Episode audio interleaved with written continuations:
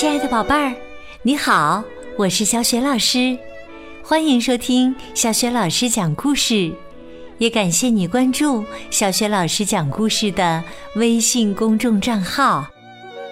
下面我继续为你讲绘本故事《皮特和骆驼的历险》。这个绘本故事书呢，选自新喜悦童书出版的《艾莎贝斯克》。百年经典绘本系列，好了，故事开始啦！皮特和洛塔的历险下集。皮特和洛塔赤裸裸的站在一大片树林里。皮特和洛塔在水里玩儿。可是，他们的衣服却被收购旧衣服的老婆婆拿走了。现在，他们赤裸裸的站在一大片树林里，不知道该怎么办，难过的哭了起来。这时，一个老樵夫走了过来，他安慰孩子们，带着他们。朝自己的小木屋走去。也许他的妻子有些旧衣服可以给他们穿。就这样，皮特和洛塔跟着樵夫回家了。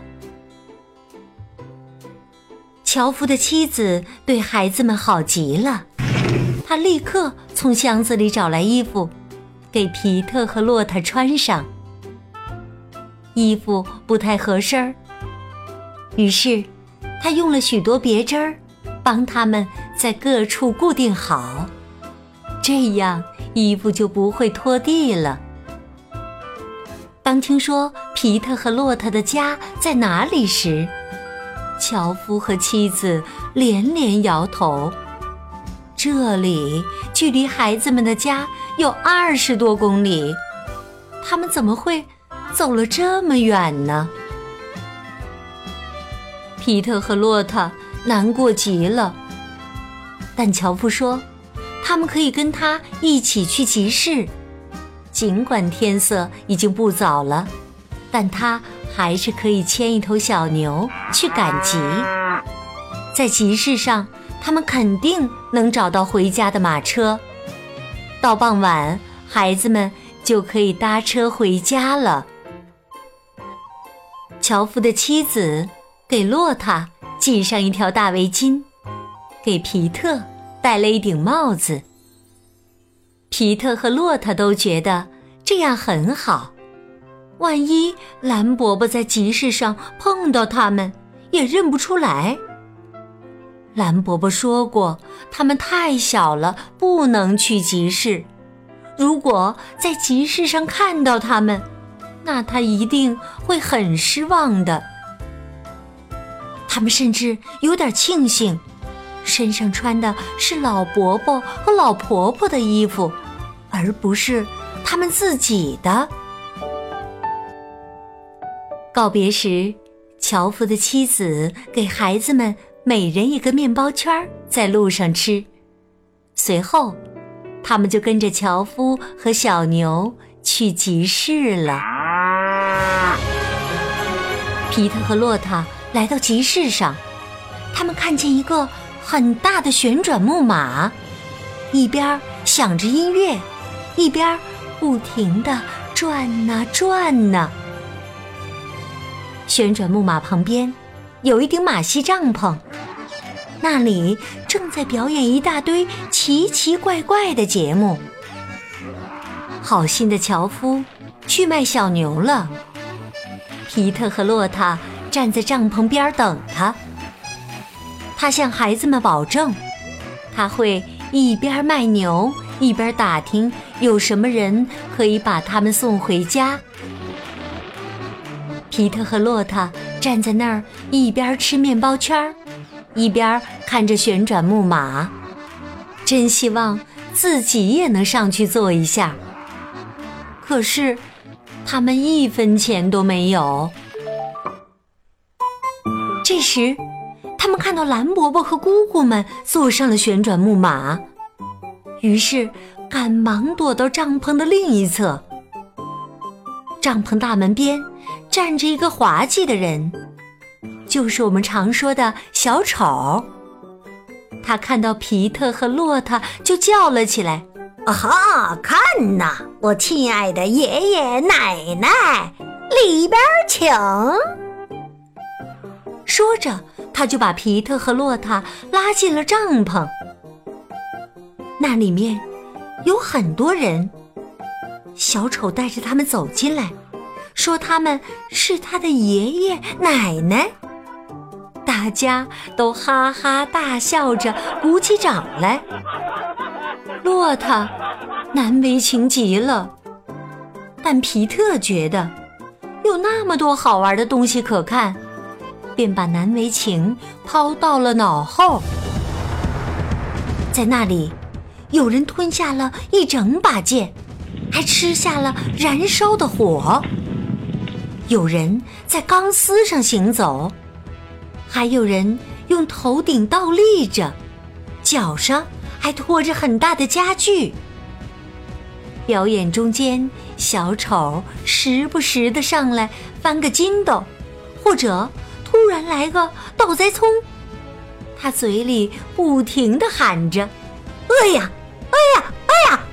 爷爷奶奶，哎，救救我！”大家都被惹得哈哈大笑。这时，一只被驯服的狗熊上来了。它能按照音乐的节拍行进。小丑突发奇想，让皮特和骆驼来骑狗熊。尽管骆驼挣扎了半天，小丑还是把他们抱到了熊背上，让熊带着他们绕场转圈儿。小丑喊道。加油啊，小爷爷、小奶奶！所有的人都大笑着鼓起掌来。皮特觉得，不管怎么说，能骑着一头真熊很有意思。但骆驼害怕极了，他紧紧地抓着皮特。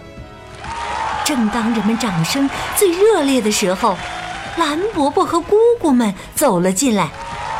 紫姑姑立刻就认出了他们，大叫一声，昏了过去。蓝伯伯冲上前去，把孩子们从熊背上拉下来。这场面简直太混乱了。这突如其来的一切，弄得皮特和骆驼晕头转向。直到上了姑姑们和蓝伯伯的马车，他们才回过神儿来。这时，马车已经缓缓地向家驶去。他们还没来得及和善良的樵夫道别呢。三位姑姑七嘴八舌地说起来。绿姑姑问：“他们怎么能那么差劲儿，没得到允许就自己去集市玩？”棕姑姑说：“她真不敢相信皮特和骆驼会这么不听话。”紫姑姑不明白，他们到底为什么打扮成这样。蓝伯伯在中间插话：“这次得让你们尝尝挨打的滋味了。”毫无疑问，皮特和洛塔根本没办法讲清楚到底发生了什么事情，他们为什么会在集市上？因为洛塔一直。哭个不停，说不出话来，而皮特不知道该从哪儿讲起。马车离家越来越近，对皮特和骆驼来说，事情看起来可不太妙。但就在这时，小狗点点像一团烟一样冲向他们。再次见到他们，他高兴坏了。可怜的点点，他已经找孩子们好几个小时了。蓝伯伯停下马车，把点点抱上车。棕姑姑说：“怎么把小点点放出来了？是你们放他出来的吗？皮特说：“不是，我们走到洗衣婆婆克里斯汀家，他才追上的。”你们去洗衣婆婆家了？蓝伯伯吃惊的问：“你们去那儿干什么了？”皮特终于知道他要从哪儿开始讲起了。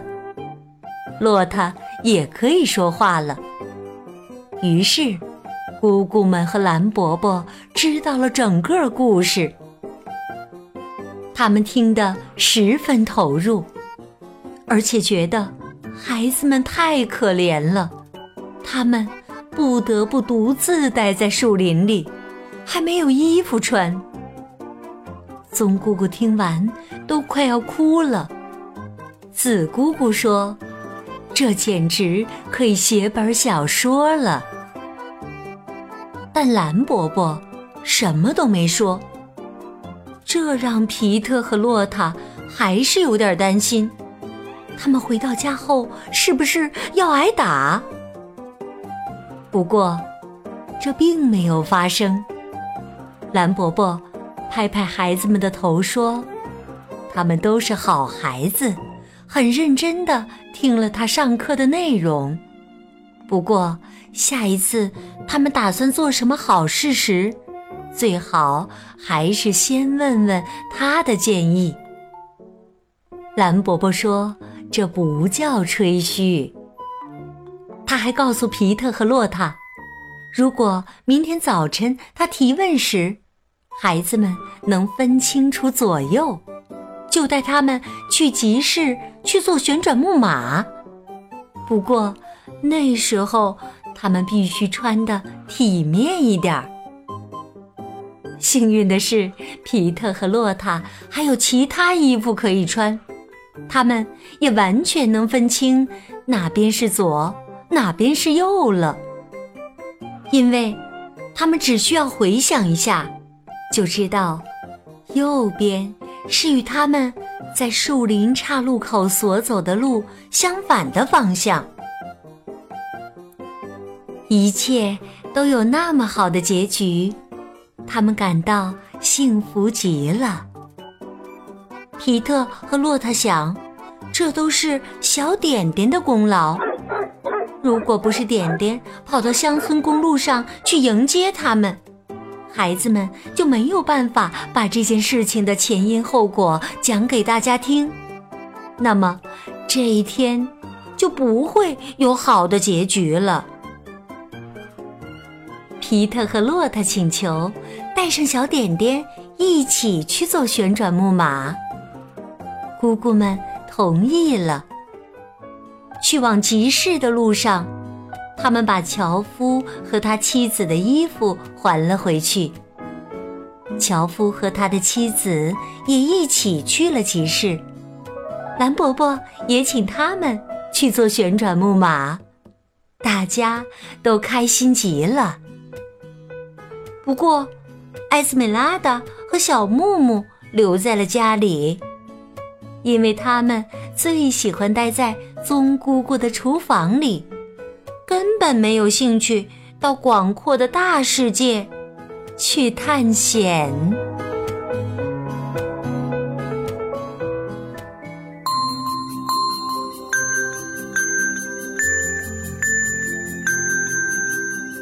亲爱的宝贝儿，刚刚你听到的是小雪老师为你讲的绘本故事《皮特和洛塔的历险》下集。宝贝儿。在这一集的故事当中，小丑把皮特和洛塔抱到了一种动物的背上，并且呢，让这种动物带着他们绕场转圈儿。你还记得这种动物是什么吗？如果你知道问题的答案，欢迎你通过微信告诉小雪老师和其他的小伙伴。小雪老师的微信公众号是“小雪老师”。讲故事，欢迎宝宝、宝妈和宝贝来关注。微信平台上不仅有小雪老师之前讲过的一千五百多个故事，还有每天都在更新的绘本故事，还有小雪老师的原创教育文章和小学语文课文的朗读。如果喜欢，别忘了随手转发分享。我的个人微信号也在微信平台的页面当中，可以添加我为微信好朋友。好啦，我们微信上见。